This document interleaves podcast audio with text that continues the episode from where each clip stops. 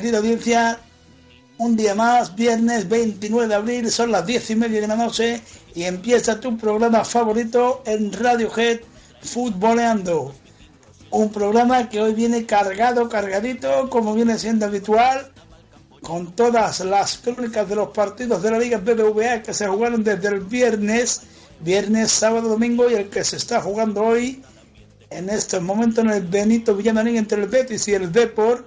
También al finalizar este partido le daremos su correspondiente crónica. También tenemos las previas de los dos equipos españoles que entre mañana y pasado se van a jugar su futuro para intentar estar en la final de la Champions en Londres, en Wembley. Nuestro juego en el que nuestro compañero José, eh, José Manuel intentará, dará las pistas faltaban la semana pasada, la, bueno, las pistas que faltaban la semana pasada no, las que no acertaron los oyentes la semana pasada y dará las de hoy. Vamos a ver si hay alguno que acierta el jugador que se esconde tras las pistas. Eh, también tendremos en Twitter, en Twitter y en Facebook nuestras redes sociales donde nuestra compañera Mónica estará muy pendiente y nos dirá todo lo que ustedes estáis escuchando y todo lo que ustedes nos quieran decir también recuerdo que nuestro amigo Santiago Pinto, que está en la técnica, le va a poner nuestra musiquita, la musiquita que ustedes queréis, así que pedirla y aquí se lo vamos a poner todo. Hoy, como es natural, tendremos, tenemos también a varios colaboradores, Fran Fernández, Jaime Bernal, José Varela y Santiago Pinto en la técnica. Y bueno, pues esto es lo que esperemos que que ustedes escuchéis y estéis aquí con nosotros hoy hasta cerca de las 12 de la noche, cuando pondremos el punto y final a este programa de Futboleando de hoy 29 de abril. Eh, sin más dilación, nos vamos a ir un minutito a publicidad y a la vuelta estamos con los resultados, con las clasificaciones, con el juego, con las frases que nos va a traer como siempre nuestro amigo Santiago Pinto y por si hay alguien ya comentando algo en las redes sociales, pues Mónica está también muy atenta para ver qué es lo que nos dicen los oyentes. Santiago, minutito de publicidad y a la vuelta estamos ya con todo lo que tenemos preparado en este programa número 21 de Futboleando. Antes quería comentar que no se me olvide, eh, quería pedir perdón a nuestra querida audiencia porque la semana pasada la semana pasada le dijimos que estábamos cerca del oyente 2000. Bueno, pues un error en los cálculos nos ha dejado por embustero y sí, estamos cerca, estamos cerca, pero todavía quedan unos cuantos y si no se supera en el día de hoy, seguramente en el día del próximo viernes sí que ya estaremos superando la barrera de los 2.000 oyentes aquí en Futboleando. Pero para que eso se cumpla, pues tienen que estar ustedes ahí, al otro lado del móvil, al otro lado de, del ordenador y decírselo a vuestros amigos que aquí tenéis un excelente programa que se llama Futboleando. Pues nos vamos, nos vamos ya con ese minutito de publicidad, Santi, y a la vuelta las frasecitas que a ti tanto te gusta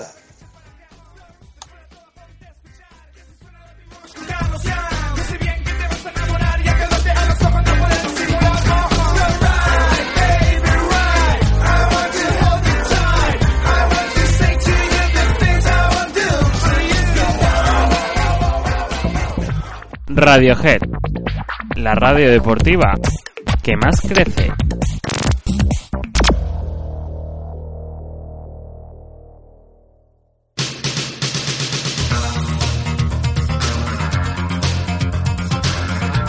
Nos gusta la radio.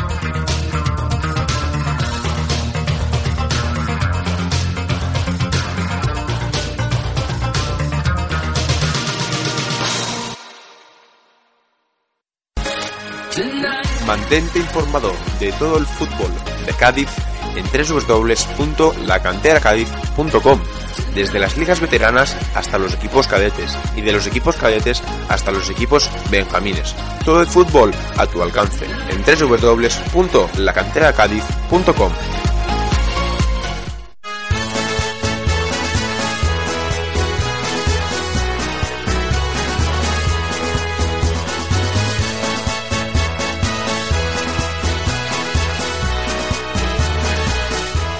En www.reciabalona.com, web del Club de Fútbol Linense de Cádiz, tendrás a tu disposición todos los archivos, crónicas de partidos, la historia del club y la radio online. Recuerda que www.reciabalona.com es la web del aficionado de la Balompédica Linense de Cádiz. Síguenos en Twitter, arroba reciabalona1.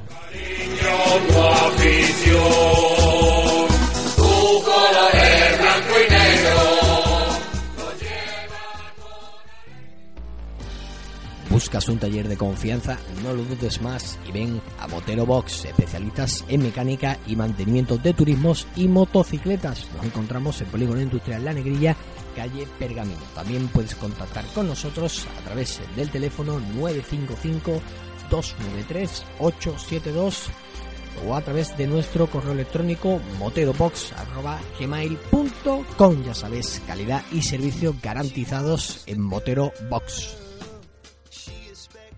Empieza futboleando con Manuel Beato.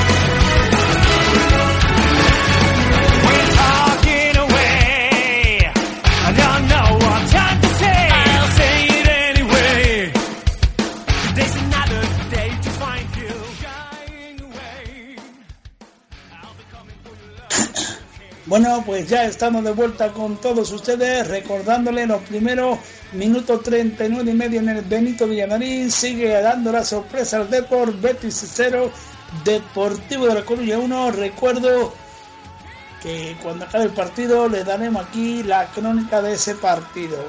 Eh, sin más dilación, nos vamos ya con los resultados de que se vieron, que se han dado este fin de semana, que son los siguientes. Pero antes, antes de esos resultados, perdónenme ustedes, nos vamos a ir con nuestro compañero José Varela, que nos va a traer eh, cómo, cómo queda lo, el tema del, de las pistas. José, buenas noches, amigo. Hola, buenas noches a todos, buenas noches a nuestros compañeros y a nuestros oyentes de Futboleando. Pues nada, voy a recordar rápidamente las pistas del otro día, ¿de acuerdo? Voy a dar las tres pistas y daré después una nueva. Recordaros que era exjugador, nunca fue internacional, militó, militó en tres equipos de primera y, ejerce hoy en día como entrenador. Logró dos ascensos a primera división, con ambos clubes con, a primera división, cuando era jugador, ¿eh? Que preguntaron otro día si era que fue cuando entrenador, no, y fue cuando era jugador. Jugó un partido con una fuerte lesión por una dura entrada, marcando el gol de la victoria en aquel, en aquel partido y además fue sustituido en el minuto 70. Y la nueva pista de hoy, la primera es, debutó en el club de su ciudad, en tercera división, y después se retiró del fútbol activo jugando con el club con el que debutó.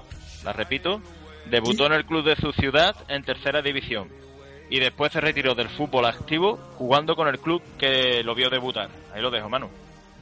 Pues muy bien, gracias José. Y ahora tenemos a Santiago Pinto, al que saludamos ya. Santi, buenas noches. Buenas noches, Manu. Pues nada, la frasecita y que esperemos que ya que damos la frasecita nos escuchen oyentes de, de, ellas, ¿no? Esperemos que sí, aunque hoy es un especial que he hecho, es un especial anónimos. Eh, recordando que en quebuenrollo.es puedes dejar tu comentario sin dejar tu nombre. Aunque bueno, eh, a quien no le gusta escucharse en la radio. Todas maneras, las frases son las siguientes. A mí me han hecho mucha gracia, sobre todo la segunda. Voy con la primera. He aprobado la última asignatura de la carrera, con Bolonia pinzándome los talones. Soy licenciado. Muchas felicitaciones para este, este escritor anónimo. La segunda, que es la que a mí más me gusta. Hace un mes me acosté con una mujer que me doblaba en edad. Me la llevé a casa, se quedó a dormir y cuando me desperté no estaba. Pero me había dejado un billete en la cama. Desde entonces mis amigos y yo la llamamos Ratoncito, Ratoncito Pérez. Bueno, un, un tuit algo sexual, aunque bueno, son las 11 menos cuarto, ya no creo que nos esté escuchando ningún menor. Y si no, tampoco se da a entender mucha cosa. Y la tercera y última, llegar al momento máximo de la risa donde no respiras y golpeas cosas. Esto no sé si os habrá pasado a vosotros, pero a mí muchas veces. Pues sí, Santi, sí, a mí también me ha pasado. Pues esto es todo por hoy, Manu, y recordarles que la repetiremos el viernes. Pues muy bien, gracias compañero. Y ahora vamos a darle paso a nuestra querida Mónica, la voz de Radiohead, la voz femenina de Radiohead. Mónica, buenas noches.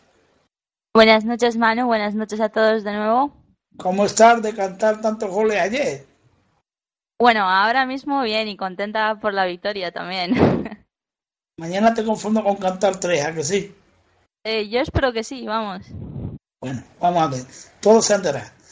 En las redes sociales, amiga, ¿qué nos dicen los oyentes? Pues adivina quién ya, ya está por aquí, Manu. A que empieza por J.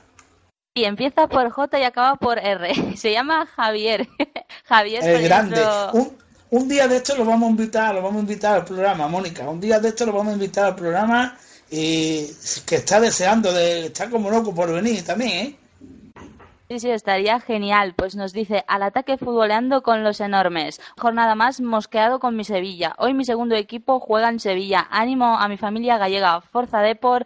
Eh, tenéis que quedaros en primera. Pues eso le desea Javi al Depor y nosotros ya empezamos futbolear, futbole- futboleando. Boleando.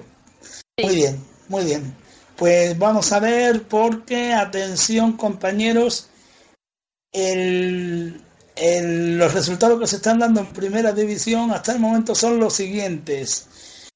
Eh, Rayo Vallecano 2, Atlético Sasuna 2, Levante 0, Celta 1, Atlético Club 2, Barcelona 2, Atlético de Madrid 1, Real Madrid 2, Real Zaragoza 3, Mallorca 2, Español 0, Granada 1, Málaga 2, Getafe 1, Real Valladolid 1, Sevilla 1, Real Sociedad 4, Valencia 2 y estamos a puntito de llegar al descanso en Sevilla en el Benito Villamarín sigue ganando el Depor Betis 0, Deportivo de la Coruña 1, gol de momento de Ricky. Eh, la clasificación, pues eh, la encabeza el conjunto del Fútbol Club Barcelona con 85 puntos y ya ha metido 101 goles. Segundo el Real Madrid con 74, tercero el Atlético Madrid con 68 y cuarto el Real Sociedad con 58 puntos. Estos cuatro equipos jugarían la Champions League la temporada que viene, aunque eso sí, la Real Sociedad tendría que jugar la previa.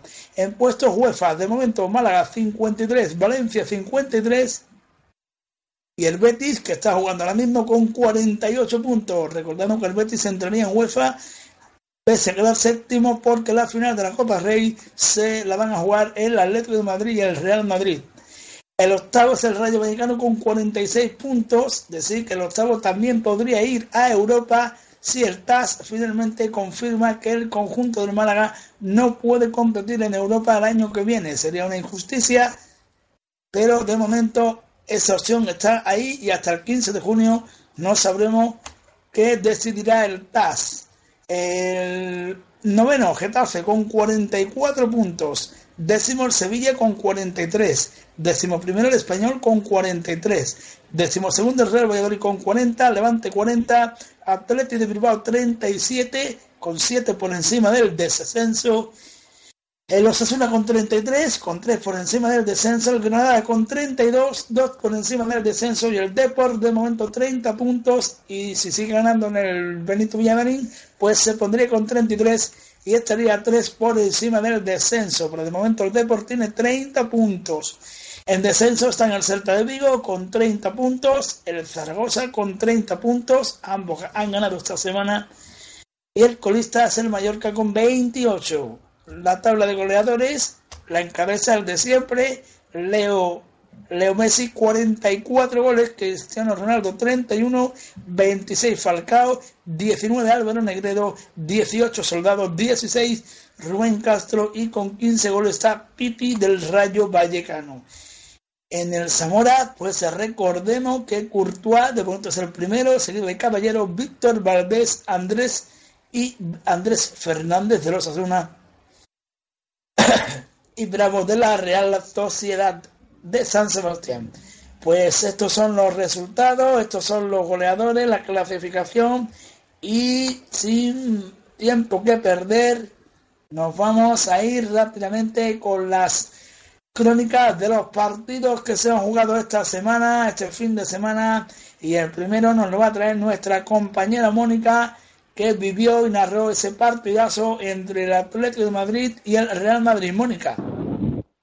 Un derbi madrileño más, misma crónica de los últimos 24. Ni en su mejor temporada de los últimos tiempos, ni contra un equipo plagado de suplentes fue capaz de ganar el Atlético al Real Madrid. Los blancos se llevaron la victoria del Calderón por 1 a 2. Con el rugido de la grada del Calderón, el Atlético salió a devorar a un Madrid plagado, como decimos, de suplentes, pensando en el partido de Champions. Una falta lateral desajustó a la zaga blanca y Godín la puso en el segundo palo para que Falcao anotase el 1 a 0.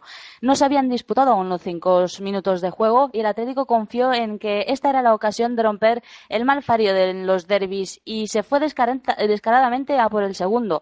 Albiol y Essien sufrían con los ataques de Falcao y Diego Costa, pero sin pisar casi el área rival y sin probar anteriormente a Courtois, el Real Madrid igualó la contienda en menos de nueve minutos.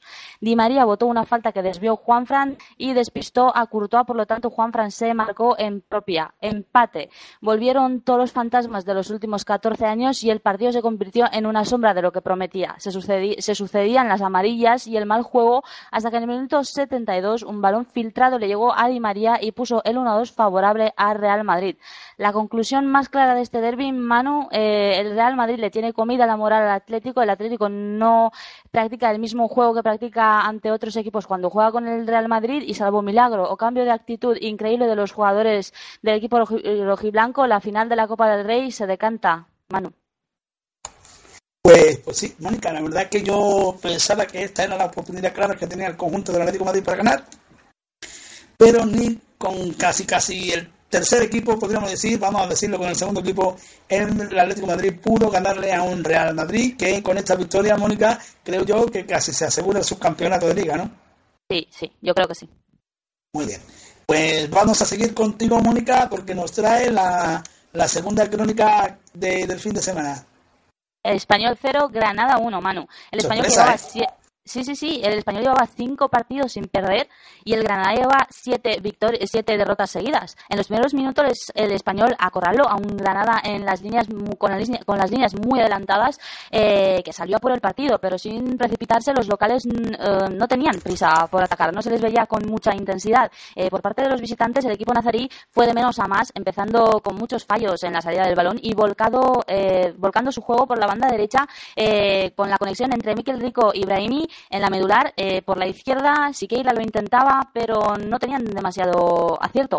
Eh, el partido indeciso, casi inactivo. eh, una falta desde el borde del área cambió el panorama. Un suave disparo de Nolito se coló por la escuadra izquierda de Kiko Casilla, que no pudo hacer nada. A partir del gol el encuentro se detuvo y, bueno, casi se estancó, por decirlo de alguna, de alguna manera. No fue hasta la segunda parte que los jugadores locales intentaron reaccionar, eh, pero sin éxito. No acompañó ni el día ni la actitud, provocando que el Granada no necesitara demasiado para robar los tres puntos de Prat. Además de la mala entrada que registró el partido, hay que decir que, bueno, no se ha visto. eh, bueno, fue el peor partido, dicen los aficionados, de la era del técnico mexicano. Tan solo le bastó un disparo indirecto a los andaluces para salir victoriosos y respirar, además de conseguir un resultado que no se veía en territorio perico desde hace 41 años, cuando el Granada ganó por 2 a 3 un 6 de febrero de 1972, Manu. Fíjate si hace años.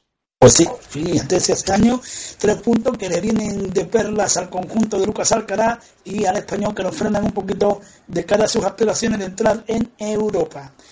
Pues gracias, Mónica. A Mónica, ahora seguimos con las, las demás previas, las demás crónicas, perdón. Y la siguiente nos la va a traer nuestro compañero Fran Fernández. Todo un partidazo que vivimos anoche en Anoeta, Fran. Real Sociedad Valencia. Pues sí, ha dado un paso ante la Real para meterse en la Champions y se distancia del quinto, que es precisamente el Valencia. El resultado fue un 4-2, que aunque parezca un resultado cómodo, no lo fue así. De hecho, Valencia marcó el 3-2 en el 88 y pudo ir a por el empate, pero sucedió justamente lo contrario. Dime, Manu, dime. Eh, un segundito, compañero, ahora, ahora te volvemos a paso con la crónica, porque tenemos una persona que está en directo, ¿no? Benito Villamarín, y bueno, nos va a cont- a contar un poquito cómo, cómo va el partido, cómo está el ambiente por allí. Eh, José, tenemos a Juan por ahí, ¿no? Pues sí, aquí tenemos ya a Juanlu, nuestro compañero que está viendo hoy el partido del Betis. Vamos a ver cómo lo está viendo él desde la grada del Benito Villamarín, como ya sabemos cómo va el resultado 0-1. Hola Juanlu, ¿cómo estamos?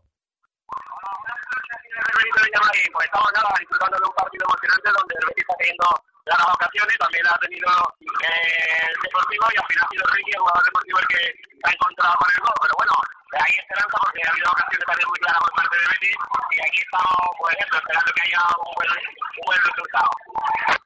Claro que hay que darle la razón a, la Messi de Manu cuando dice que los jugadores mayores son útiles, porque tenemos el caso aquí de Manuel Pablo, que eso viene de la edad de, de y de Carmen juntos, y sin embargo está poniendo con los dos, ha tenido que ir cambiando los dos de posición, y al final, el que puede ser su padre, bueno, al final, ahora es el que ahora no se está llevando la cara. Pero bueno, queda 45 minutos y a ver qué pasa, el equipo se puede segunda parte, así que eh, aquí está ganando, el recuerdo que viene una buena vez, gana cuatro partidos por a ver qué, a pasa. José, Dime. José, pregúntale que se sabe cuántos espectadores hay, que se los ha contado. Manu, me dice Manu que me diga cuántos espectadores hay, si has podido contarlo hoy uno a uno como el último partido que estuviste disfrutando allí en Sevilla, en el Benito Villamarín. Hombre, aquí siempre en el descanso dan el número exacto de espectadores y ahora porque se está entreteniendo un poquillo, estamos con lo de las fotos del Mundial, y tenemos puesto para, para apostar a ver si ganamos un viajito a Brasil, pero bueno, dentro de poco seguramente dará una cifra, yo creo que cercana a los 30.000 espectadores, ¿eh? una muy buena entrada para hacer una 10 de la noche y quizás con los problemas que tiene X, que ambienta mucho la grada y eso para la televisión dice mucho, aparte de que es un equipo directivo, y claro, eso nos hace que tengamos muchos lunes que, que jugar. En fin, eso es lo que hay. No hay otra cosa que pagar los 30 kilos que nos da la tele y también ellos tendrán que recuperar parte del dinero, porque la cosa está muy mal con la crisis, eso está claro.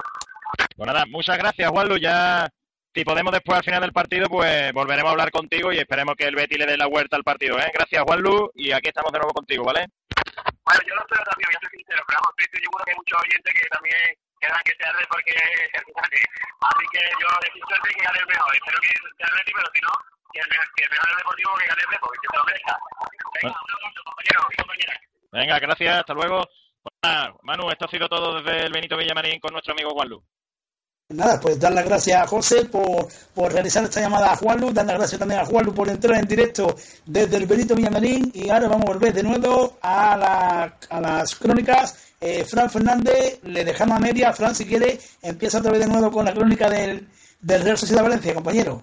Vale, bueno, como decía que, que la Real ha dado un gran paso adelante para, para meterse en Champions y que se distancia eh, del quinto clasificado, que es precisamente el Valencia, nada más nada menos que en cinco, cinco puntos de diferencia. El resultado, como decimos, fue un 4-2, que aunque parezca un resultado abultado y, y cómodo, no, no fue así. De hecho, el Valencia marcó el 3-2 en el 88 y pudo ir a por el empate, pero, pero fue justamente lo contrario lo que, lo que sucedió. El Valencia salió por la victoria desde el primer minuto porque la necesitaba y consiguió el primer gol en el minuto 24, hora de soldado, que iguala su récord de goles en liga, con 18.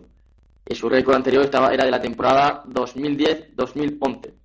El partido, como se preveía, estaba muy bonito, con la pelota de un lado para el otro, hasta que en el minuto 33 Íñigo Martínez hacía el empate, el empate de volea. La segunda parte empezó quizá con más dominio del Valencia, pero fueron los Donostiarra los que en el 70 se adelantaron mediante una perfecta combinación entre Carlos Vela y Aguirreche. Un golazo, la verdad.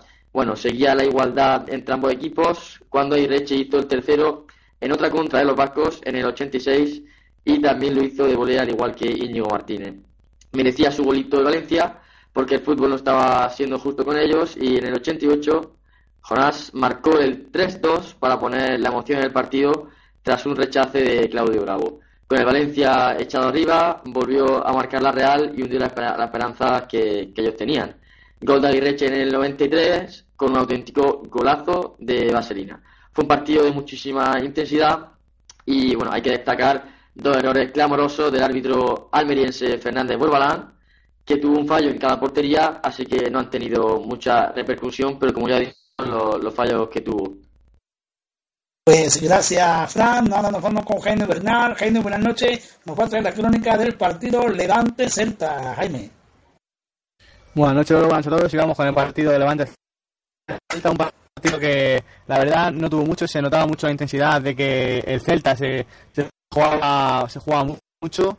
Y bueno, el Levante salió un poco a intentar ganar el partido, ¿no? Las primeras ocasiones llegaron por parte del Celta y pronto llegó el primer gol. En el minuto 20 fue Augusto Fernández, que remató imparable el gol, os lo digo ya así directamente. Remató el centro de, del danés Crondelli en el minuto 20 y Keylor Navas no pudo hacer nada por evitar el gol. Y a partir de ahí, bueno, el partido estuvo ya estuvo loco, ¿no? Intentaron ambos equipos ir a por el partido en la primera mitad, luego en la segunda mitad hubo un penalti, no sé si lo habéis visto, a mí no me parece absolutamente nada, un penalti que se saca de la manga el colegiado César Muñoz Fernández, que también una actuación un poco de aquella manera. El penalti le roba arquero, día de su cumpleaños falló el penalti, y cosa difícil ver a, Barquero fallar un penalti, y ahí se, se fueron todas las posibilidades del Levante, ¿no? En la segunda mitad se encerró atrás el Celta, el conjunto de Abel Resino, y al final consiguió sacar tres puntos, tres puntos vitales para su clasificación, puesto que se colocan con 30 puntos, eh, con 30 puntos sí, eh, justo marcando el descenso, y el Levante que ya se olvida prácticamente de Europa, se queda decimotercero con 40 puntos, a 8 puntos de- del Betis, que es el que marca Europa ahora mismo,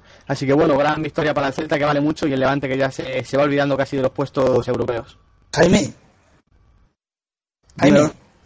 ¿Qué, qué, estaría pensando o qué estaría viendo el bueno de Muñiz Fernández para pitar ese penalti? eh? Pues sí, yo habría alguna muchachilla en, en la grada que le llamaría atención a Muy Fernández. Hoy día protestas, yo- pero es que no, no hay absolutamente calor. Yo que por más que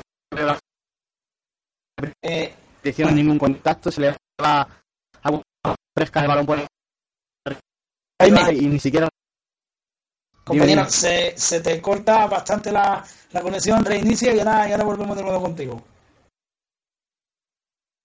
Pues, pues sí, pues el que lo viera vería como el penalti que, que se inventó Muñiz Fernández, creo yo que, que no se lo inventan en un partido de, de prebenjamines, pero bueno, el señor Muñiz Fernández vio ese penalti. Eh, la siguiente crónica, José Varela, Zaragoza 3, Mallorca 2. Partidazo Pues sí. por el descenso, amigo. Pues partidazo, partidazo por el descenso y antes que todo quiero mandar un saludo a mi amiga Patri, ¿no? que bueno, le decimos Shumi, que es una de las chavalitas que trabaja en la librería Gallardo y que me ha dicho que nos está escuchando hoy, pues desde aquí mandarle un fuerte beso a Shumi y nada, y comentarte pues nada Otro, que... otro, José, otro. ¿Otro qué? Otro Otro beso. Bueno, ¿también quieres tú un besito? También, no, otro para Chumi. Ah, vale, otro para Chumi, pues muy bien.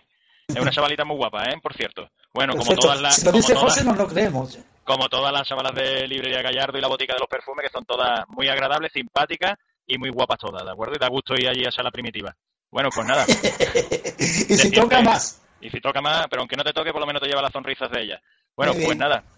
Decirte que el Zaragoza pues vio la luz, ¿no? Después de, de llevar 15 partidos perdiendo y fue un partido pues a vida o muerte entre estos dos clubes, entre el Zaragoza y el Mallorca. Y yo creo que ya ha dejado muy tocado al Mallorca esta derrota y sobre todo cuando se puso ganando en el minuto 11 con gol de Gemet y se las veía venir, se las creía que iba a tener la victoria ahí pronto, pero bueno, el Zaragoza se supo reponer pronto, marcó en el minuto 29 Montañés, le dio la vuelta al partido Postiga en el 60 y sobre todo vino un poquito de agua, un jarro de agua fría, ¿no? Sobre todo con el gol de Arismendi en el minuto 82 y lo que menos se esperaba ya sobre todo la afición del Zaragoza es que Rosina en el minuto 68 pues le diera esa victoria por tres goles a dos ante el Mallorca y viera ya la luz, ¿no? Bueno, sobre todo que ve un poquito más cerca ese intento de permanecer otro año más en primera división y sobre todo que lo que te estaba comentando, que ha puesto la parte de abajo de la clasificación pues patas arriba, ¿no? Ahora mismo el Mallorca ya es colista y el Zaragoza pues está ahí esperando a ver qué ocurre también hoy con el Coruña y date cuenta que todos los equipos que están en la parte baja pues ganaron todos, Celta, Granada, hoy está ganando el Coruña y el Zaragoza y hacen que la cosa se siga apretando más, mano. Pues sí, eh, estaba, estaba ganando el Coruña, José. Ha empatado, Estaba, ¿no? sí, ha empatado Jorge Molina, buena jugada individual. Le ha hecho un 8 a KK dentro del área y ha hecho el 1-1 Jorge Molina, 50 minutos en el Benito Villamarín, Betis 1, Depor 1. Eh, gracias, José. Vamos a ver si podemos de nuevo volver a conectar con Jaime Bernal. Jaime, Sí, ahora yo creo que ya hemos arreglado los problemas. ahora se te escucha mejor. Pues bueno, pues nos tiene otra crónica preparada, ¿no?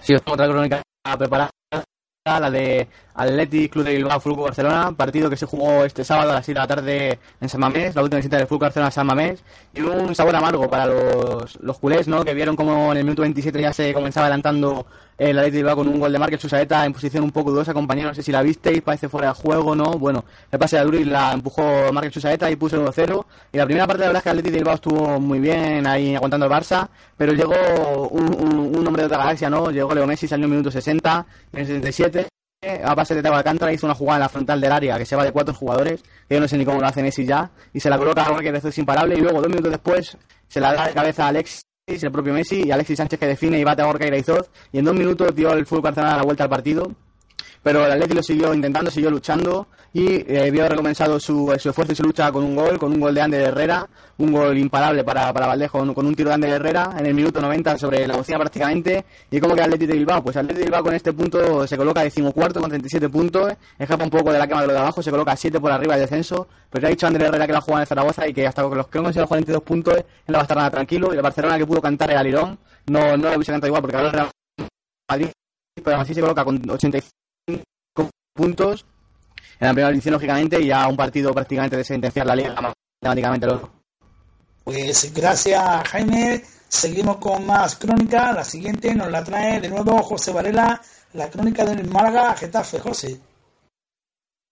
Pues sí, un Málaga que con esta victoria eh, ante el Getafe pues se vuelve a meter otra vez en la lucha, ¿no? Con bueno, se mete otra vez en la lucha, ¿no? Se está intentando otra vez llegar y meterse otra vez en puestos Champions, pero bueno, está ahí una Sociedad que está bastante fuerte.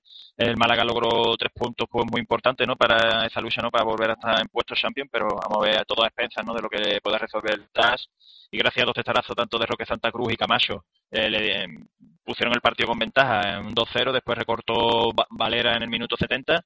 Y nada, y decirte que Getafe, pues, eh, mm, tuvo menos pegadas que, el Málaga, se encontró un partido ya con un 2-0 rápido y le costó ya meterse en el partido. Destacar también que los dos porteros, tanto Will Caballero como Codina, pues dieron un recital de, de paradas en la Rosaleda. El árbitro Clos Gómez estuvo bastante mal, ¿no? Porque anuló un gol bastante legal, ¿no? Al Málaga por fuera de juego y no señaló tampoco un penalti a favor del Getafe. Destacar que lo mejor del partido para el Málaga que es que está más cerca de los puestos Champions y lo peor de este partido fue la lesión del jugador del Málaga Gámez que se tuvo que retirar del partido con, con molestias en el muslo y lo que comentaba también que lo tuvo comentando también el entrenador Luis García del Getafe que el Málaga tuvo más pegadas que su que su Getafe y que por eso se llevó el partido.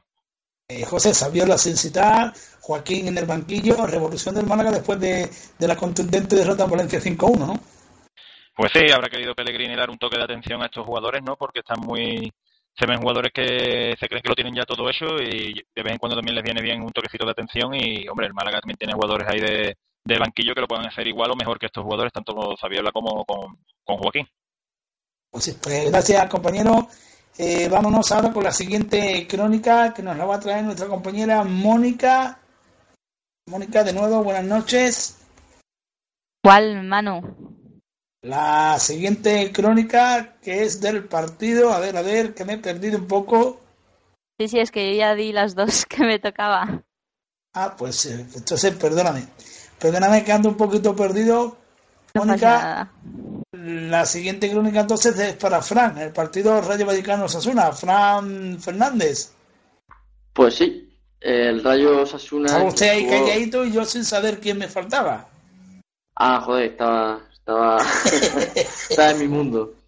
Bueno, el, el Rayo Sasuna fue el partido que se jugó el viernes, que, que inauguró la jornada, y, precisamente hay que destacar una pancarta bastante llamativa de los bucaneros que decía no al fútbol los viernes, y, no asistieron al partido como, como medida de, de protesta. Bueno, vamos al partido que, que lo que interesa. El primer gol llegó para los madrileños en el minuto 6 por medio de, de Libasi, tras el centro de Las. Dos minutos más tarde empató Loe tras una jugada combinada y cinco minutos después del empate osasunista llegó el segundo para Navarro por medio del extrayista Arribas, de cabeza. El Rayo empató en el 56 ya en la segunda parte por medio de Piti y así consiguió un empate nada beneficioso para sus aspiraciones europeas. Sus aspiraciones dependen de ellos mismos y del Betis, que todavía estamos a la espera de lo que haga esta noche. Por otra parte, el Osasuna tontea con el descenso, que está tan solo tres puntos del, del infierno. Además, eh, la próxima jornada juegan contra el Valencia y la verdad es que lo tienen muy pero que muy difícil sumar los tres puntos y hacer el descenso.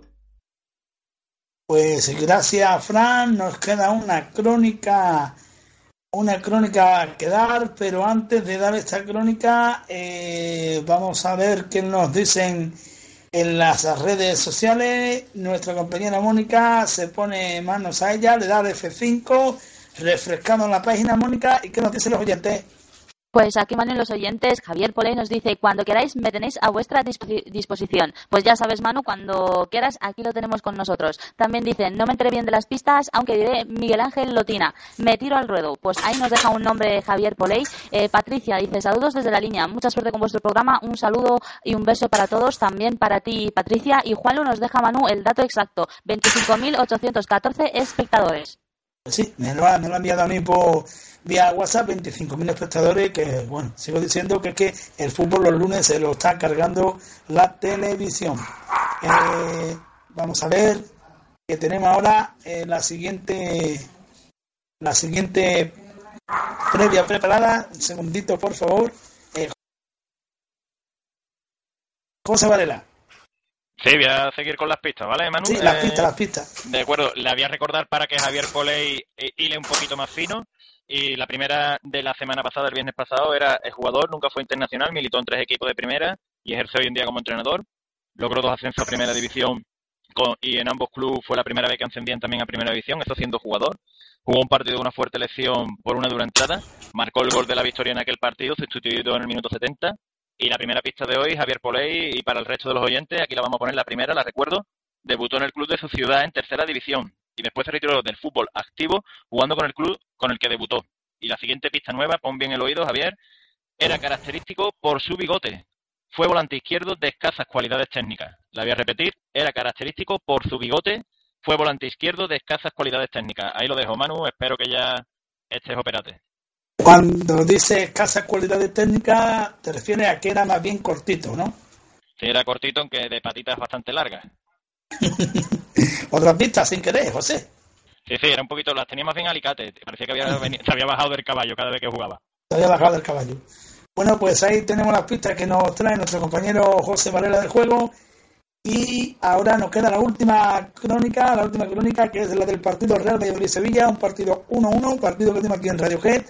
Partido que, bueno, pues que el- en el primer tiempo fue bastante malo, pese a ello, el Real Madrid, en la única ocasión que tuvo, eh, hizo el 1 a 0, gol de Javi Guerra. En la segunda parte, la verdad que el Sevilla fue muchísimo mejor, fue superior al conjunto blanquivioleta. De ahí el gol de Álvaro Negredo de penalti, penalti por manos de por manos del jugador, vamos a ver, más valiente, eh, manos que algunos árbitros pitan, otros no. Por suerte para el Sevilla, esta vez un Diano Mayenco una vez estaba el Diano Vallenco, por suerte pitó el penalti para el Sevilla y solo uno Álvaro Negredo, que bueno, que como viene siendo habitual, pues hizo su golito, pero también falló sus tres o cuatro goles que, que podían haberle dado al Sevilla una victoria más que importantísima. La verdad es que con este empate el Real Valladolid casi, casi, casi que está salvado y, con el, y el Sevilla pues no, no le vale prácticamente para nada. En caso de que el Real Betis consiga ganar hoy el partido, la séptima plaza está muy, muy, muy, muy lejana y dependería del TAS para intentar optar a esa plaza de UEFA que daría la plaza siempre y cuando sancionen al Málaga. El Sevilla que se enfrentará, bueno, el Sevilla hay que recordar que tuvo a José Antonio Reyes que se retiró lesionado, vamos a ver por qué, parece ser que puede, puede estar varias jornadas el bueno de Reyes sin jugar, porque la lesión tiene muy mala pinta. Y decir que debutó también el jugador del filial, vamos a ver que ahora mismo me he quedado sin saber quién es, el jugador del filial, un Blastus, estoy teniendo un Blastus, José, Eh, perdona, ¿de jugador del fila de que del Sevilla? no me acuerdo, sí, no me acuerdo, no me acuerdo, Israel Puerto, perdón, perdón, Israel perdón. Puerto, ¿no? Fue, ¿no? Efectivamente, el Internacional Sub-19 y Sub-20 Real Puerto debutó con el Sevilla los últimos cuatro minutos, sustituyendo, como estamos diciendo, a, a José Antonio Reyes que se lesionó. Pues bueno, pues más tarde eh, José Varela nos traerá la crónica del partido Betis Betis del partido de La Coruña, aunque aquí le estamos contando cómo va avanzando el partido, llegando al minuto 61, sigue el 1-1 en el marcador, el gol de Ricky el 0-1, le ha empatado Jorge Molina y decir que Jo- José eh, se ha retirado el polaco Perkis también mala pinta, ¿eh? Pues sí, parece que ha tenido una lesión. Vamos a ver que se recupere pronto el jugador y ahora mismo, pues fíjate, está ahí, veo mucho juego ¿no? en el centro del campo. Parece que no tiene dominio de balón ninguno de los dos equipos. Y vamos a ver cómo termina este partido porque un empate al Betis yo creo que le vendría mal, pero al Coruña una victoria sería un punto de salvación para cómo está desarrollándose la parte baja de la clasificación. Pues la verdad, la verdad es que sí. Pues después de, hacer el resumen de todas las, las crónicas de la Liga BBVA, ahora nos vamos a ir un minutito de publicidad, Santiago, y a la vuelta nos metemos de lleno con la previa de los dos partidazos de Champions que vamos a narrarle aquí mañana y el miércoles del Madrid y del Barça. Minutito de publicidad, Santiago.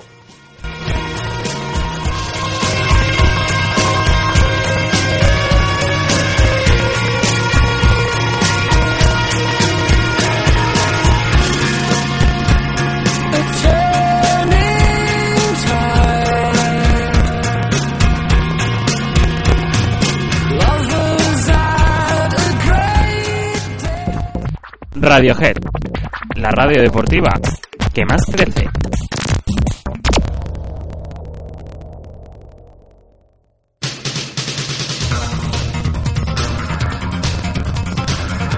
Nos gusta la radio.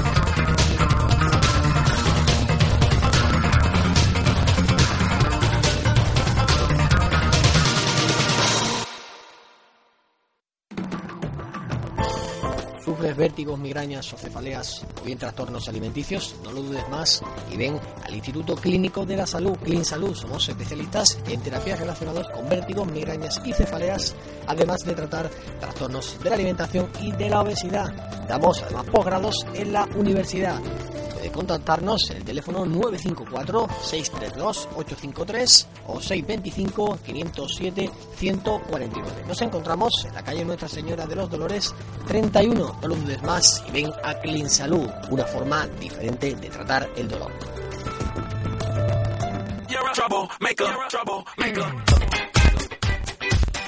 Recuerda que Aniger es tu nuevo centro de reconocimiento médico de conductores.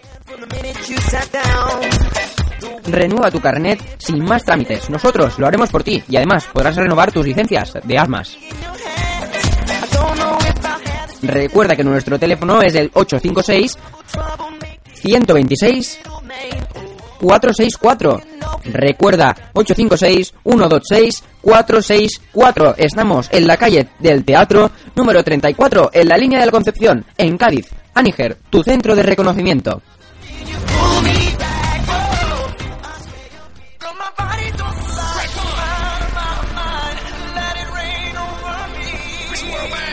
En el bar cuadrado de Mahón podrás disfrutar de los mejores desayunos, bocadillos y tapas. Disfruta de nuestras ofertas de lunes a domingo.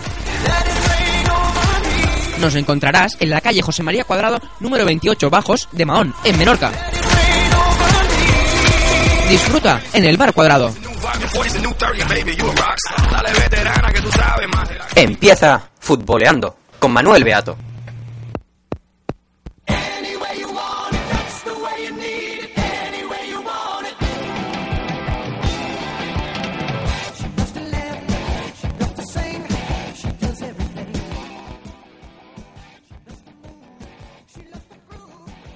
Pues ya estamos aquí de vuelta con todos ustedes, aquí en Futboleando.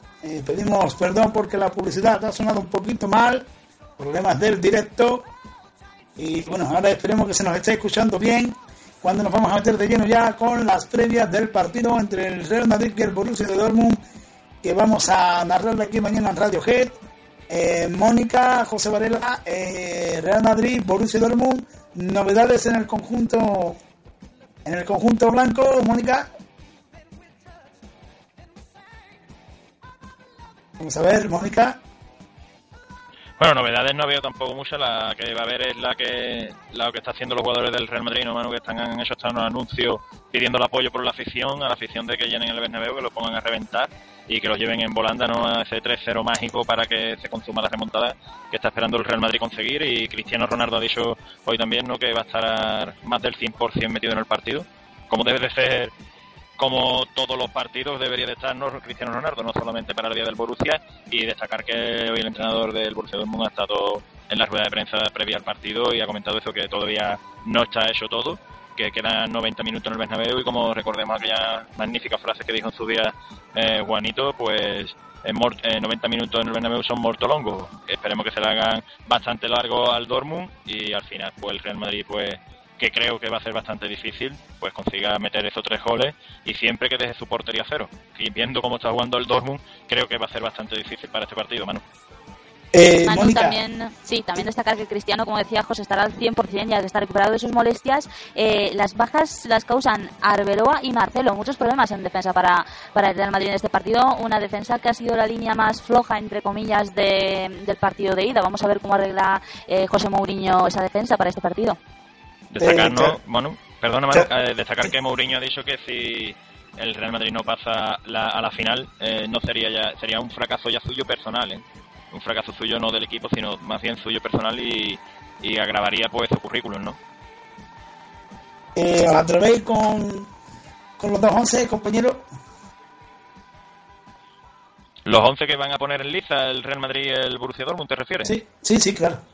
Yo creo que el Real Madrid, como está comentando Mónica, tiene problemas en defensa y seguramente creo que si ha aprendido del partido de ida, yo pondría a Sergio Ramos haciendo centro de la defensa más con Barán que con Pepe, que Pepe vaya estos dos últimos partidos, tanto el de Dortmund como el otro día contra el Atlético Madrid, ha estado un poquito mm, malote, diremos, y yo pondría, pues nada, a Sergio Ramos en el centro de defensa, sacaría de lateral derecho, pues pondría al chaval este a Nacho, incluso al otro, a Cameiro ese creo o algo así que se llama, el chaval este del filial, Casimiro, que por el día te sí, veo por la verdad. noche te miro. ese, ese. Es que algo así era, me acuerdo, digo, creía que era de eh, un globo, un globo, dos globos y nada, eh, decirte eso, pues que el Madrid puede sacar después todo su artillería a tope adelante y el Borussia Dortmund puede sacar exactamente el mismo equipo que ganó allí el Real Madrid 4-1 y tendrá un Lewandowski súper enchufado, Mario Götze y a un Royce, pues fíjate, ya el equipo que puede traer el Borussia Dortmund. El, el tridente, Mónica. Dime, Manu. Mónica. Benzema, Higuaín, Ronaldo. Benzema no creo. Yo en la defensa tampoco apostaría por Nacho y Casemiro. Yo creo que apostará por Essien y Cuentrao. Eh, centrales Varane y Ramos. Y bueno, la duda la tengo en el, en el doble pivote. No sé si saldrá Modric y Alonso o Kedira y Alonso. La línea de tres yo creo que la formarán Di María, eh, Ozil y Ronaldo. Y en punta Higuaín. En punta Pepita Higuaín. Eh, vamos a ver por qué nos dice los oyentes se nos escucha un poquito mal, a ver si algún compañero lo puede certificar y a ver si nuestro compañero Santi desde la técnica puede hacer algo, porque la audiencia en la que manda nos dice que sí, que se escucha, que se nos escucha mal. Eh, vamos a ver porque ahora tenemos la siguiente, vamos a seguir con la con las crónicas, con la previa, perdón, del siguiente partido que es el Fútbol Club Barcelona Bayern de Múnich. Este, este sí que, está complicado, ¿no, José? Pues fíjate, si ya lo tiene bastante complicado el Real Madrid, que tiene que hacerle tres goles al Dortmund, también creo yo que el Barcelona lo tiene un poquito complicado, pero bueno, en esto de fútbol, hasta que no pite el árbitro al final del partido, pues no sabremos lo que ocurra.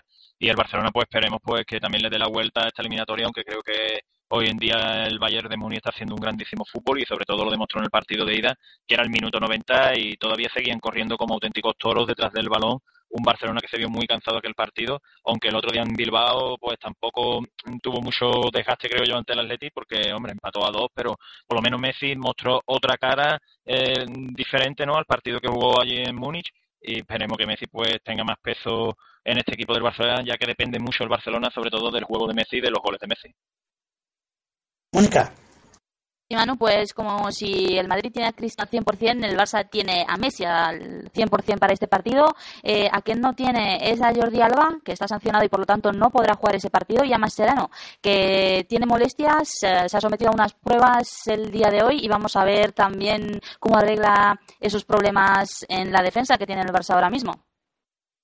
Pues el partido que se lo vamos a narrar aquí también en Jet el próximo miércoles. Desde las ocho y media aproximadamente estaremos con nuestra querida audiencia. Y bueno, bien es cierto que, que lo tiene difícil el Barça, pero confiemos, confiemos en, en la remontada de, del equipo del equipo culé. Pues, Mónica, los oyentes nos están diciendo algo. Sí, Manu, enseguida voy. Eh, como decimos, eh, no, por ahora no, por ahora no, perdona.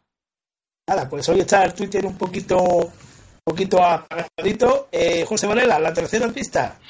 Pues sí, vamos a dar la tercera pista. Esperemos que nuestros oyentes, ¿no? y sobre todo nuestro amigo Javier, pues esté hoy fino y se pueda llevar la taza, que ya tengo aquí una caja llena de tazas para ir repartiendo. Pues nada, decir que la tercera pista pues fue incluido una vez en el 11 ideal, ¿no? En el 11 semanal que prepara la revista France Football y por anotar dos goles que valieron el empate de su equipo en el Bernabéu. Eh, repito la pista, después de que era un volante izquierdo no de escasas cualidades técnicas, pues fue incluido una vez en el 11 ideal de la revista France Football por anotar dos goles que valieron el empate de su equipo en el Bernabéu. Pues ahí están la- las pistas del juego. Así que nos vamos a ir, Santiago. Son las once y media. Nos vamos a ir de nuevo a publicidad. Vamos a ver si mejoramos un poquito esa, esta conexión para que nuestros oyentes nos puedan escuchar más nítidamente. Y a la vuelta estamos de nuevo con todos ustedes con lo que es eh, lo que le gusta a nuestra querida audiencia, el debate que hoy le tenemos preparado con con la- las opciones que si a ver si le damos opciones al conjunto del Barça, al conjunto del Madrid, de nuestros contertulios que, no, que lo que nos, nos van contando. Así que Santiago, eh, cuando tú me digas por línea interna, nos vamos a ir un minutito de publicidad ya, pues ya, nos vamos a publicidad y a la vuelta música de debate, Santi.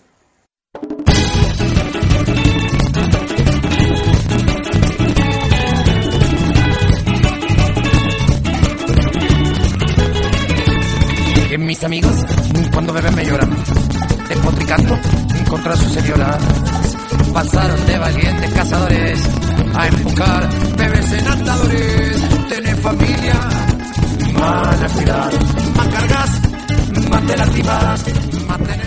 Radiohead, la radio deportiva que más crece.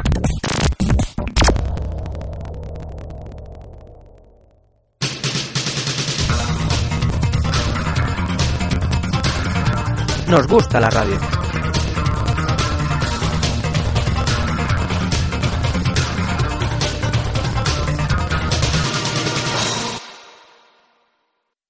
Ven a Biolivic, encontrarás una gran variedad de productos ecológicos. Somos especialistas en terapias naturales como la terapia floral, reiki y quiromasaje, además de dietética, nutrición para farmacia y herbolario. Nos encontramos en la calle Francisco Carrera Iglesia número 2 y pueden realizar sus consultas a través del 954 64 32 89 o 669 632 807. Mejora tu estado físico y mental gracias a Biolivic.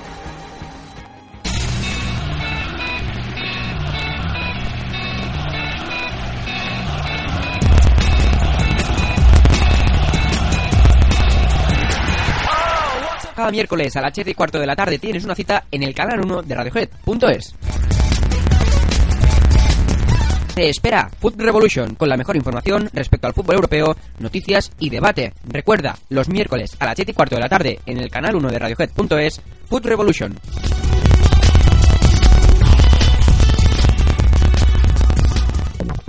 Radiohead, la radio deportiva que más crece.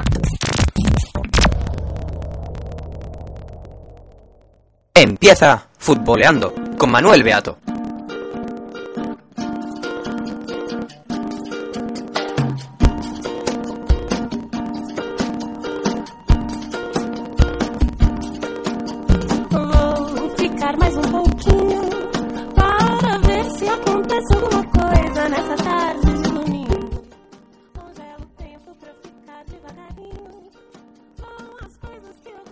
Ya estamos aquí de nuevo con todos ustedes, son las 12 menos 25 de la noche, sigue el partido en el Benito Villamarín, 78 minutos, el marcador igual, Betis 1 de por 1, la verdad es que los dos equipos se están yendo arriba alocadamente y alguno de los dos puede meter, incomprensiblemente que ninguno de los dos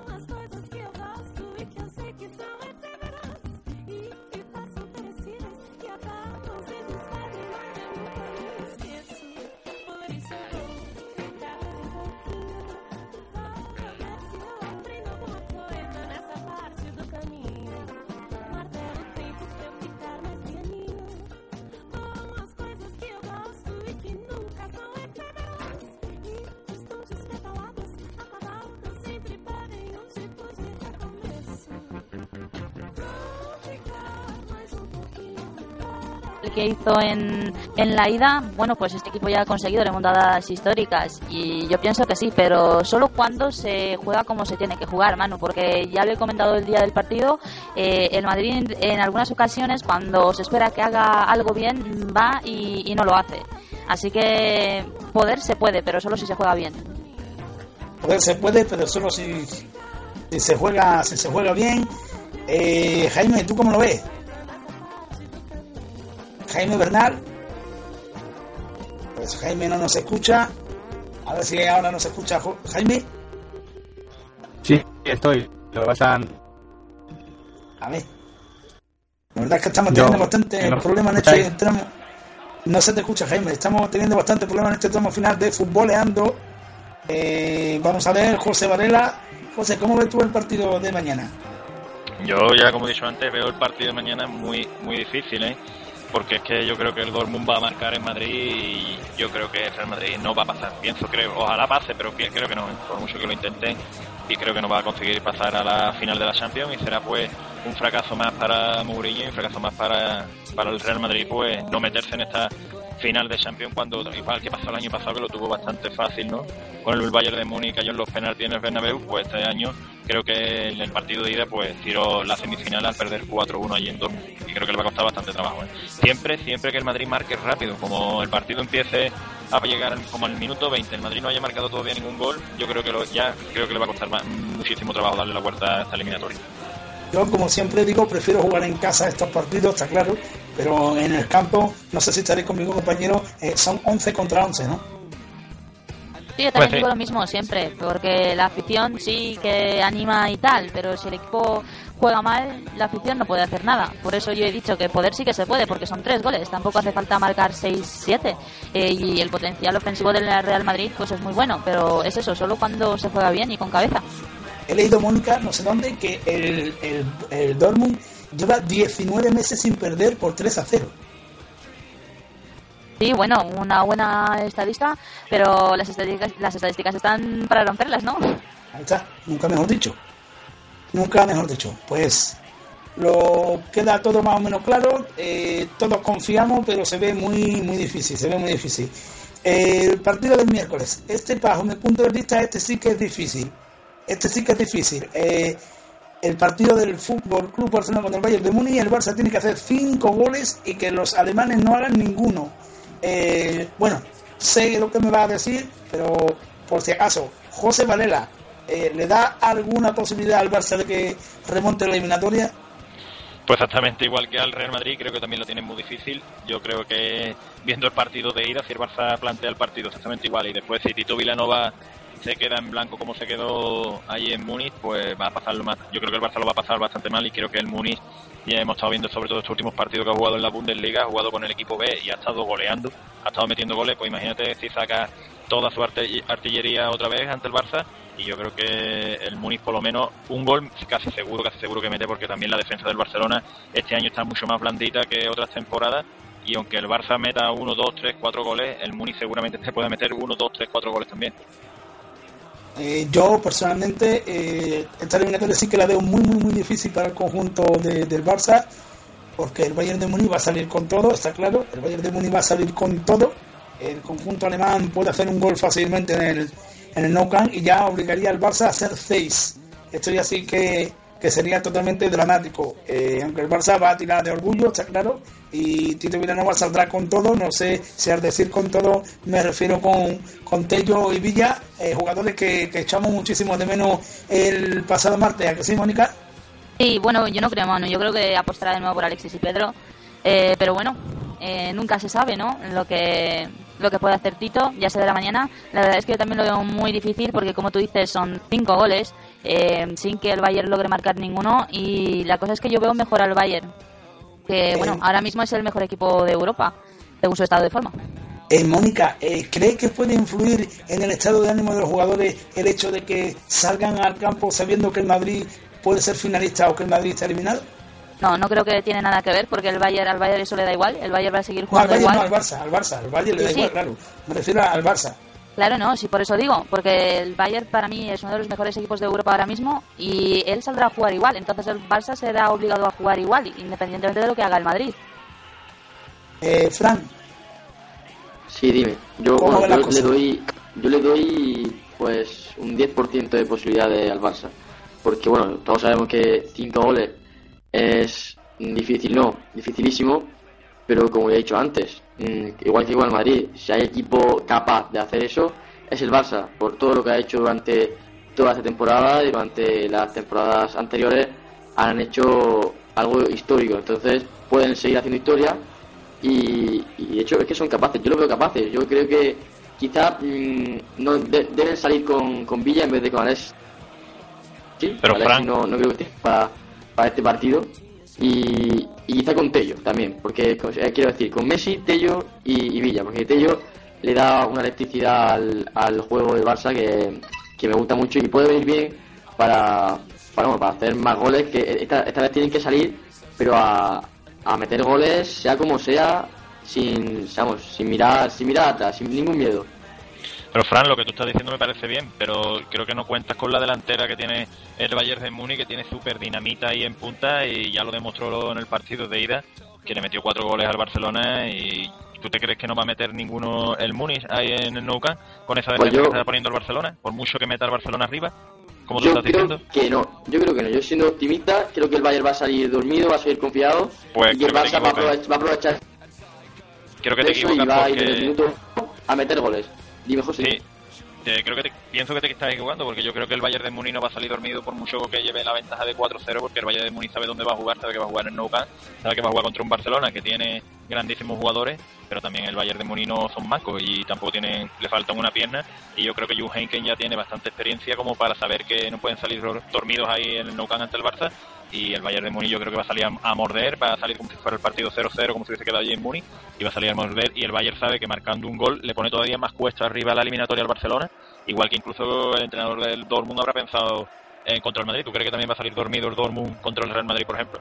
Hombre, ya José, pero de la teoría a la práctica hay, hay un trecho, hay, hay varias, hay bastante, bastante diferencia. bastante. Decir, pero y, y también no, el Bayern tiene un colchón de, de cuatro. Obviamente va a salir mucho más dormido que el Barça, que el Barça tiene que salir a morder sin, sin ningún sin ningún tipo de, de complejo y ¿no? ir a marcar goles. Mientras que el Bayern, como tiene cuatro, cuatro goles, cuatro goles de, de colchón, pues no va, va a ser más Pero- dormido que el Barça, eso te lo aseguro que va a, ser, va a salir más dormido que el Barça. Que luego a lo mejor el Barça le mete dos y el Bayern le mete uno, que el Barça a lo mejor le mete tres, yo qué sé. Puede pasar, puede pasar todo, todo lo que te imaginas puede pasar. Pero, Ya, pero eh, bueno, ya, hombre, eso, eso es un cuento también, Frank, lo que tú estás contando. Un cuento puede pasar de todo. Esto no es Alibaba y los 40 ladrones ni la Claro, si aquí- 21 aquí noches. adivino- adivino no somos nadie, José. No somos nadie, pero te voy a decir una cosa. El Bayern de Muni no es el peor Milán de la historia que eliminó el Barcelona en octavo, ni tampoco es el Paris Saint Germain, equipo que no le ganó ni en la ida ni en la vuelta y le costó bastante eh, pasar esa eliminatoria de cuartos. ¿eh? Estaba- estamos hablando del Bayern de Muni, el equipo que para mí está haciendo ahora mismo el mejor fútbol de Europa, un equipo que se ha paseado en la a ver, Bundesliga a ver si- a ver si a ver, José. A ver si los compañeros están de acuerdo también conmigo o contigo, a que participen un poco, porque yo creo que, vamos a ver, vu- vuelvo a repetir que, que el Bayern ya sé que, que va a salir, va a salir bien, va a ser colocado, va a salir a que no le hagan goles y quizá a la contra, pero que el Barça sabe lo que tiene que hacer y, no puede dejar que el Bayern, que el Bayern tenga prácticamente ocasiones porque sería, eso sería irremontable, no podría remontar eso ya el Barça Pero en la vida. Entonces va a salir, va a salir va a salir el Barça a morder y pero que salga para, pa- para evitar que el Bayern le haga le haga ninguna ninguna ocasión porque si no sería sería mortal un gol para ellos a ver qué opinan los, los- Sí, sí. Ya- Yo lo que estoy el diciendo, día- Manu, lo que estoy el diciendo que no que se creen que sería- va a salir como el contra el Milán, ¿eh? que el Milán hizo Eso sé, partido José, tan malísimo sé. y eso no se lo va a encontrar el Barcelona otra vez, ¿eh? seguramente. Y yo creo que el Bayern, es que estamos hablando del Bayern de Múnich ahora mismo, yo lo único que digo pero José que yo no como un siempre las partido, yo no cosas un buenas se acaban. como contra el Milán ¿eh? ¿Qué? Que yo no espero un partido como, como contra el Milán ni mucho menos. el, día, el día del Milán, el Milán dio pena verlo cómo se arrastraban por el campo y cómo le dieron toda esa ventaja al Barcelona para que lo golearan aquel día. ¿eh? Es más, Por eso Milán fue que el que tiró no la veo- eliminatoria. Y yo no creo que el no Bayern veo se un partido fácil que no veo un partido fácil. Yo ya dije el otro día, compañero, que si había algún equipo que fuese capaz de, de hacer esta remontada tan épica, eh, era el Barcelona. Primero, porque es el Hombre, que porque es el único que juega contra el Bayern. No, no, no, no, pero es que yo veo, lo veo al Barça capaz de remontar. Difícil, no. Lo siguiente, más que difícil. Pero Manu, yo a lo creo mejor- que el Barça puede remontar este partido. Mira, ojalá remonte, pero te digo una cosa, ¿eh? que a lo mejor hace un par de temporadas posiblemente podríamos hablar de remontada, pero como está jugando el Barcelona últimamente y sobre todo el lamentable espectáculo que dio allí en Múnich recibiendo esos cuatro goles de un Bayern, que es que era el minuto 92 y los jugadores del Bayern seguían corriendo como si fuera el primer minuto y el Barça estaba fundido físicamente. ¿Tú te crees que esos jugadores van a llegar al Nou Camp y van a salir a mirar arriba y decir, "Uh, qué, qué bonita noche está aquí en España y cuando termine el, mismo- el partido nos vamos a tomar una sardinita al espeto ahí a la playa? ¿Tú crees que van a salir así? José, yo no me pero- contigo algo, me me apostaría contigo algo a que el Barça mete dos goles mínimo. Mira, No, no, mete no, dos no, más. mira, Te eh, digo que Fran, mete Por, más. por eso he dicho mínimo, he dicho mínimo porque tampoco me quiero me quiero meter en... Bueno, Mira, yo te voy a decir otra cosa. Mira, te voy a decir otra cosa. Incluso si el Bayern de Múnich no se presenta al partido, le dan el partido a ganar Barcelona por 3-0 y sigue perdiendo la eliminatoria. Por eso te doy hasta Eh, tres goles de ventaja. Eh, a ver, compañeros, eh, ha terminado el partido en el Benito Villamarín, eh, Betis 1, Deportivo de La Coruña 1. Eh, ahora va a traer nuestro compañero Luis Granado que nos va a traer la, la crónica del partido, José, eh, pero estaba viendo en la tele, que eh, hay un jugador del Deport que ha visto dos tarjetas amarillas y no ha sido expulsado. Esto puede ser ya el, el, el de los árbitros en por favor, por favor. Depende, Esto puede ser, sí, la mejor Sí, la tele es lo que te lleva al equívoco, ¿eh? Puede ser Eh, yo creo que Abel. Aguilar, José, yo creo que Abel Aguilar ha visto dos tarjetas amarillas. Manu, Esto no sé, quién, no, sé todo, ¿eh? quién, no sé quién lo comentaba el otro día, que, que también en un partido también pasó eso, que no, Eso no, pasó en el no Mundial. salió a la luz. En, el en un partido del Mundial, un jugador de Croacia le sacaron tres tarjetas, ¿eh? Y a la, y a la tercera fue cuando lo echó a la calle, ¿eh? Eh, pues vamos a ver si, si Luis ahora cuando entre nos puede confirmar algo o nuestro compañero Juan Luca ha dicho que en cuanto llegue al coche también nos va a llamar eh, para contarnos lo- cómo ha vivido el partido en directo. Pero ya te digo, eh, yo he visto las dos amarillas que le han sacado a- al colombiano Abel Aguilar. Si, si el señor colegiado no lo ha visto, eh, eh, no sabemos, ¿eh? no sabemos. ¿eh? Vamos a dejarlo en stand-by, José, vamos a dejarlo Sí, en sí, stand-by. Lo estoy comprobando por ahí y estoy mirando ahora mismo las declaraciones que ha hecho Jupp Heynckes y el Bayern no va a salir dormido, ¿eh, Frank? Está diciendo que va a salir a meter uno o dos goles como mínimo. Con eso yo creo que el Bayern va a salir bastante despierto al partido, ¿eh, Frank? Vamos, compañero, vamos a mojarnos. Compañero, vamos a mojarnos todos. Eh, vamos a empezar, Fran. Eh, Real Madrid Dortmund, resultado. Real Madrid Dortmund eh, 2-1. No pasa Dos, Madrid. uno para el Madrid, o sea, eliminado. Jaime, a ver la conexión si te deja de darnos el resultado. Real Madrid Dortmund. Jaime a la de una. Bueno, pues Jaime. entro yo porque Jaime parece que está, el Jaime pobre está está, en La Habana está dormido. Mira, eh, comentarte, sí, lo de la tarjeta, una ha sido a Aguilar y otro ha sido a Itami, ¿vale? Pues no sé- no sé si a me- Aguilar, ¿eh? Y decirte resultado, yo, hombre, con la mano en el corazón quiero que pase el Real Madrid, pero lo veo bastante difícil. Y me voy a tirar al pozo, diré un 4 a 1 para el Madrid y en la tanda de penalti con gol de Sergio Ramos, que esta vez no lo va a mandar allí arriba, sino lo va a meter dentro de la portería y pasa el Madrid en los penaltis. Pues, pues no, pues vamos a estar aquí narrando hasta las once y pico de la noche, José. Eso es bueno, digo- que le damos audiencia a la radio. A ver, ahora, Jaime. Sí, perdona. A ver, ¿cómo va a quedar Madrid Creo que van a quedar, va a ganar Se lo escucha fatal alguno de. Madrid. Manu, Manu, estoy viendo en Twitter lo de, lo de Abel y sí es verdad. Aquí hay varios comentarios que dicen que dicen eso Que la que sí, sí, sí, sí. y no, y no le expulsan. Jaime, eh, no se te ha escuchado bien, repite. Bueno, pues no. No escuchamos a Jaime. Eh, Mónica, Manu, yo... ¿por qué te ríes? yo prefiero no mojarme. ¿Por qué? No, porque... Creo que el Madrid va a ganar cuatro. Bueno, pues...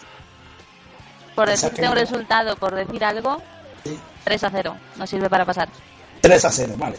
Yo digo que va a ganar Madrid 3 a 1. Y a ver si ahora Jaime se le escucha bien. Jaime, vamos a ver. Jaime, que hoy la verdad es que Vamos, la Jaime, conexión está vamos, jugando.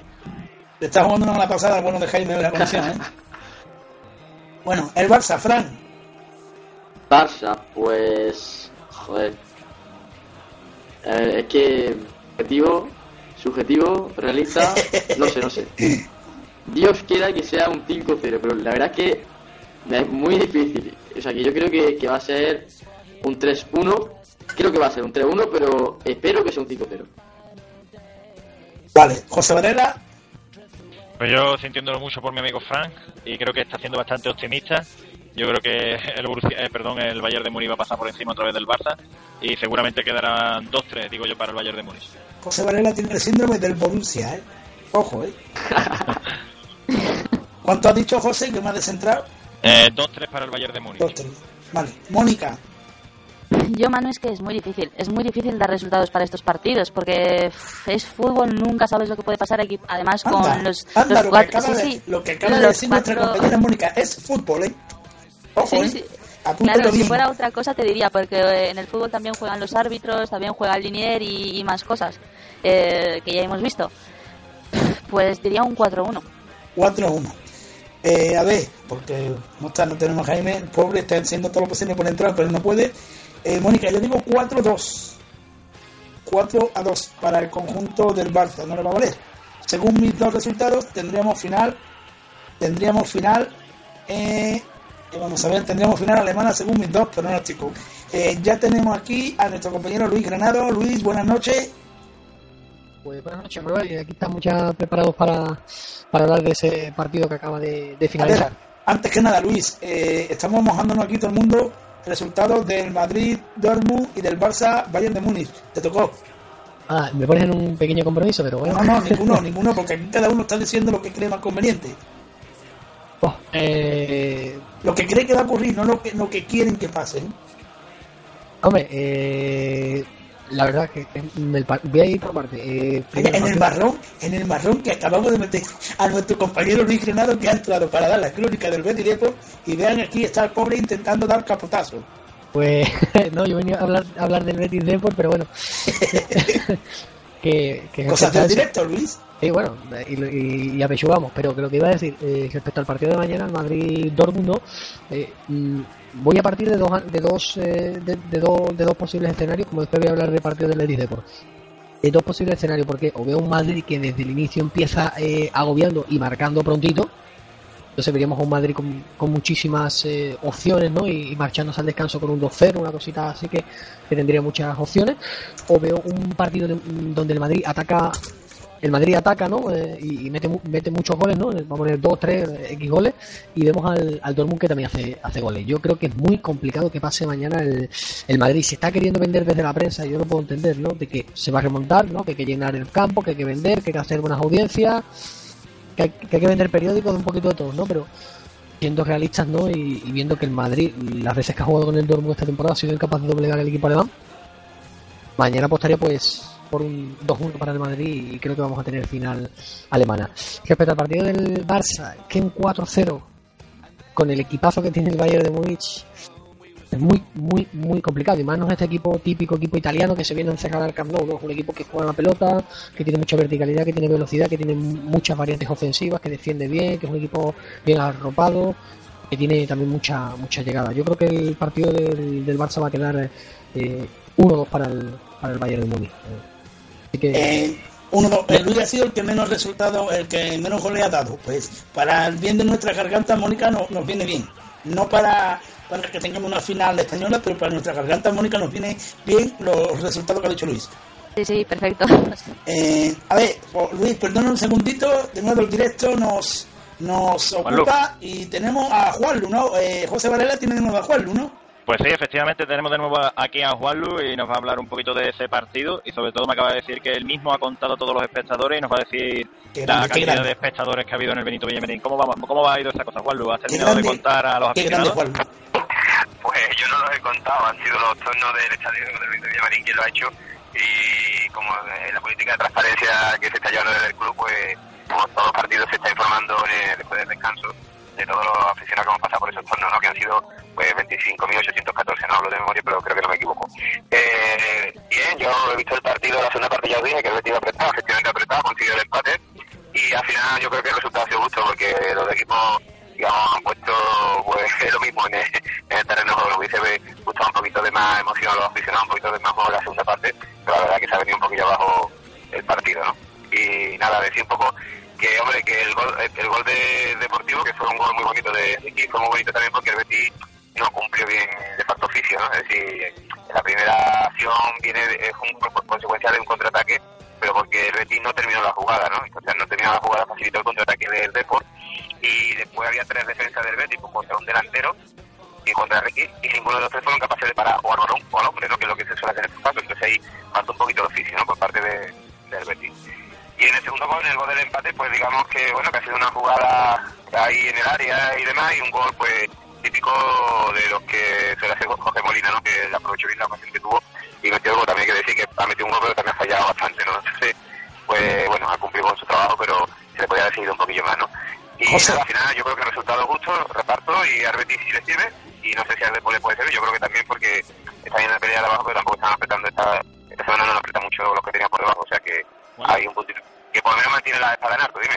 Una cosita, eh, ¿te ha parecido a ti en el campo que el árbitro le sacaba la, cer- la segunda tarjeta amarilla a Abel Aguilar, el jugador del Coruña, o simplemente le sacó una tarjeta, o es que la televisión nos ha llevado al equívoco que parece que le habían sacado dos, dos tarjetas amarillas al jugador del Coruña?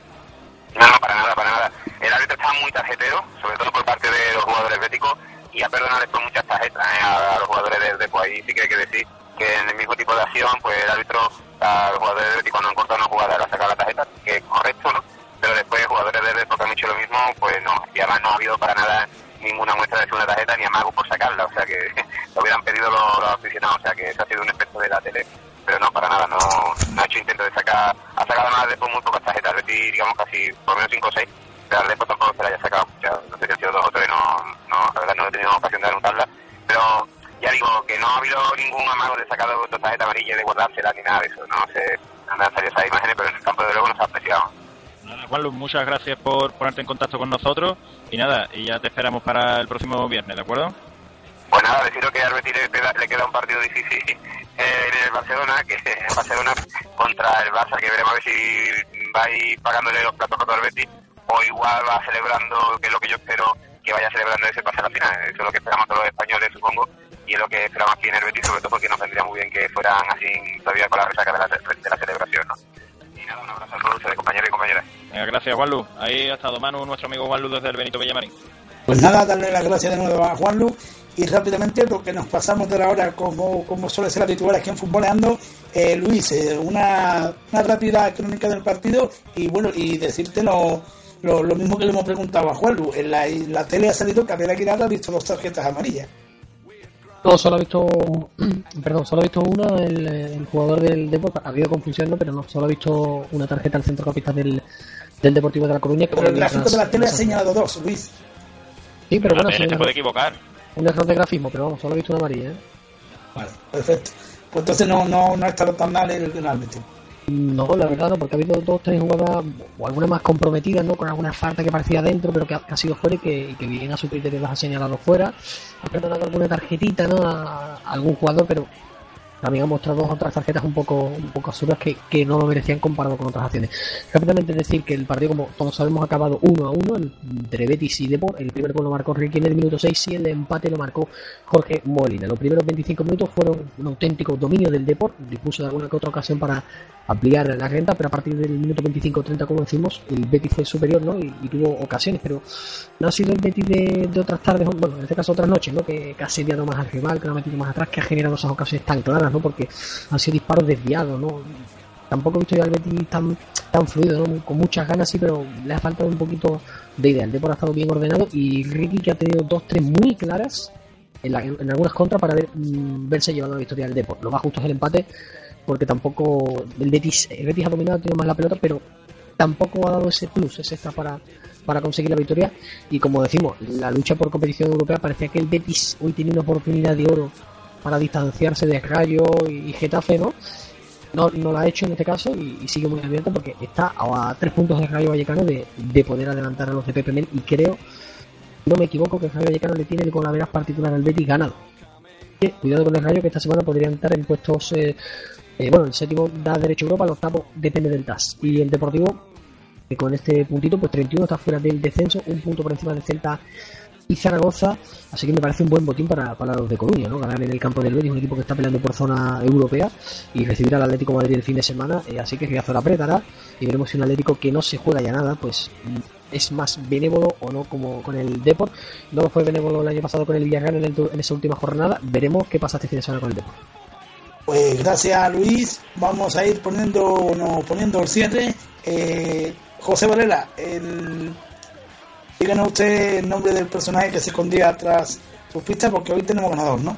Pues sí, efectivamente, hoy tenemos ganador después de seis pistas y creo que ha sido nuestro amigo y máximo oyente, ¿no? Nuestro VIP oyente es Javier, Javier Poley, ha acertado el jugador, el jugador era el Tato Abadía, ¿vale? Jugador que estuvo en Logroñés, Atlético de Madrid y en el Compostela.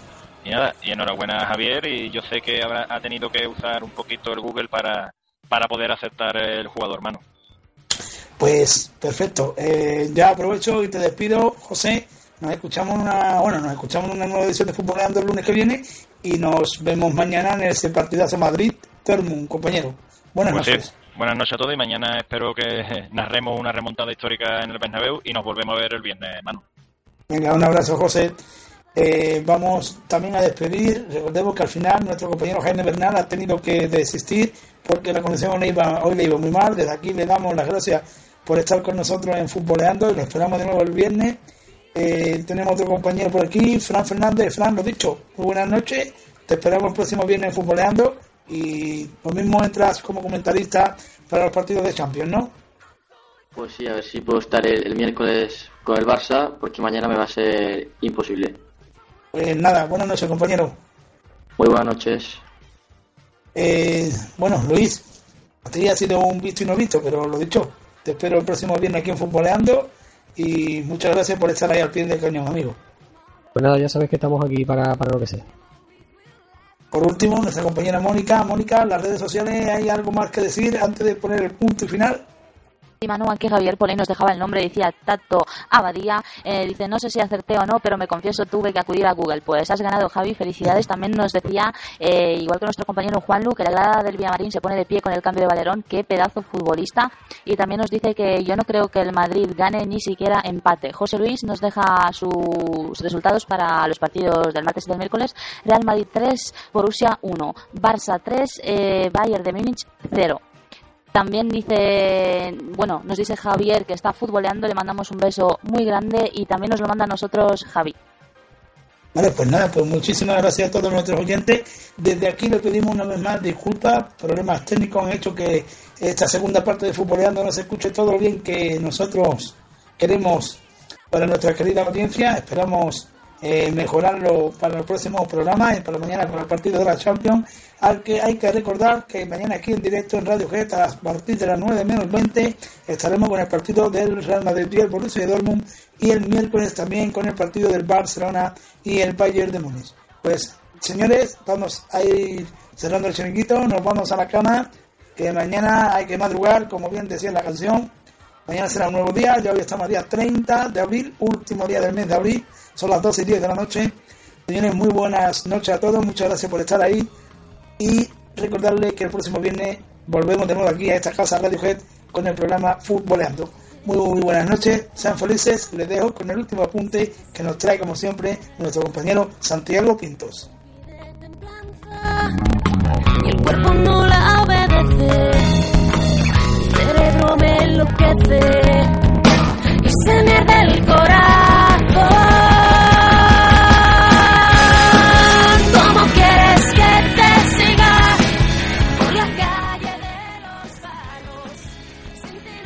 Esto ha sido por hoy, todo por hoy, lunes.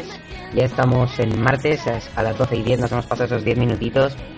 Los dejamos ahora con la mejor música en Radiohead. Volvemos el viernes a las 5, ya lo saben. Tienen una cita con nosotros, con el grande Manuel Beato y todos sus colaboradores.